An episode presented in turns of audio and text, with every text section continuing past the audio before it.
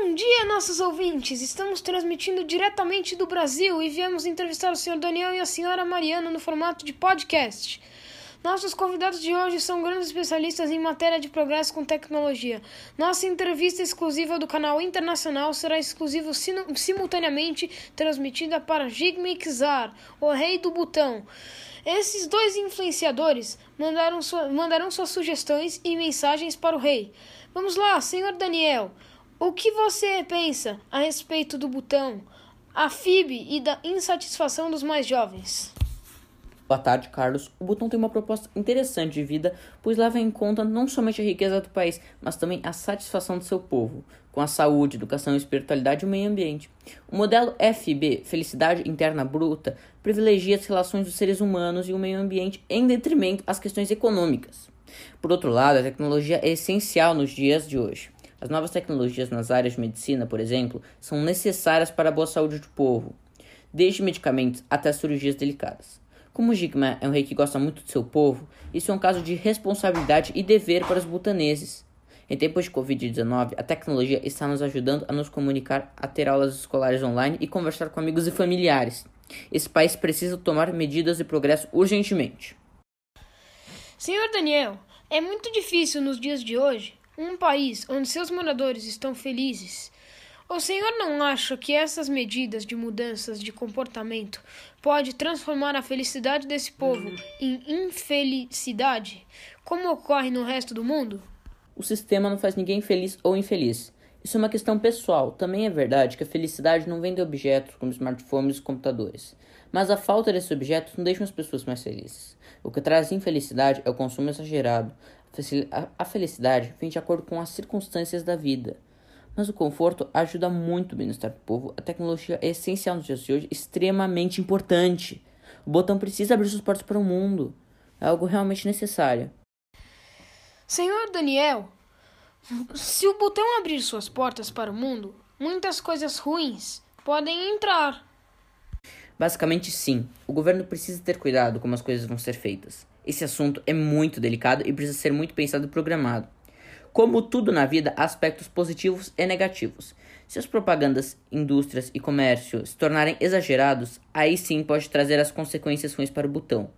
Mas, se esclarecerem de que esses objetos são instrumentos apenas de conforto e modernidade, aí sim os butaneses estarão no caminho certo. Objetos não trazem felicidade. Parte do mundo é prova disso. O consumo de objetos necessários à vida e de diversão são confortos essenciais. Se o consumo ficar nesse limite, este país será um excelente lugar para se viver.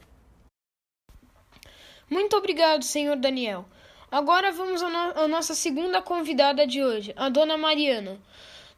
Ela é uma nomeada especialista em preservação da natureza. Senhora, você não acha que se o botão abrir suas portas para o mundo, a beleza de sua natureza em meio ao maravilhoso Himalaia pode ser totalmente destruída? Depende. Se as pessoas entenderem que só devem consumir coisas úteis ou do que precisam, ao invés de virarem acumuladores, não acho que isso poderá acontecer.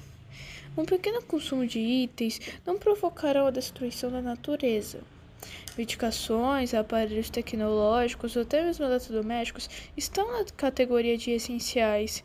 Se forem mantidos os controles nas produções industriais da agricultura, garantindo grandes safras em pequenos pedaços de terra, acredito que a maravilhosa natureza do Himalaia ficará preservada. Mas se não, realmente será um risco. Dona Mariana, a senhora não acredita na extinção de espécies de animais ou da poluição que o progresso descontrolado pode gerar? O Butão não vai virar uma Nova York de um dia para outro. E depois também tem a cultura local da sua população que aprecia muito a natureza e o que elas nos oferece. O controle da abertura é que tem que ser feito na medida certa. A senhora não acha que os valores milenares não devem ficar acima dos, de progressos e modismos tecnológicos? Realmente, a cultura milenar de um povo não só se deve ser preservada para as futuras gerações, como devem fazer parte do dia a dia. No entanto, as reclamações dos mais jovens são compreensíveis, porque eles também querem participar do mundo globalizado, conhecer novas músicas, filmes, redes sociais, diversão virtual e etc. Seria injusto privá-los dessa liberdade de escolhas. Aqueles que não querem fazer parte, que fiquem desconectados. Os demais têm o direito de se aproximar de outros jovens do mundo.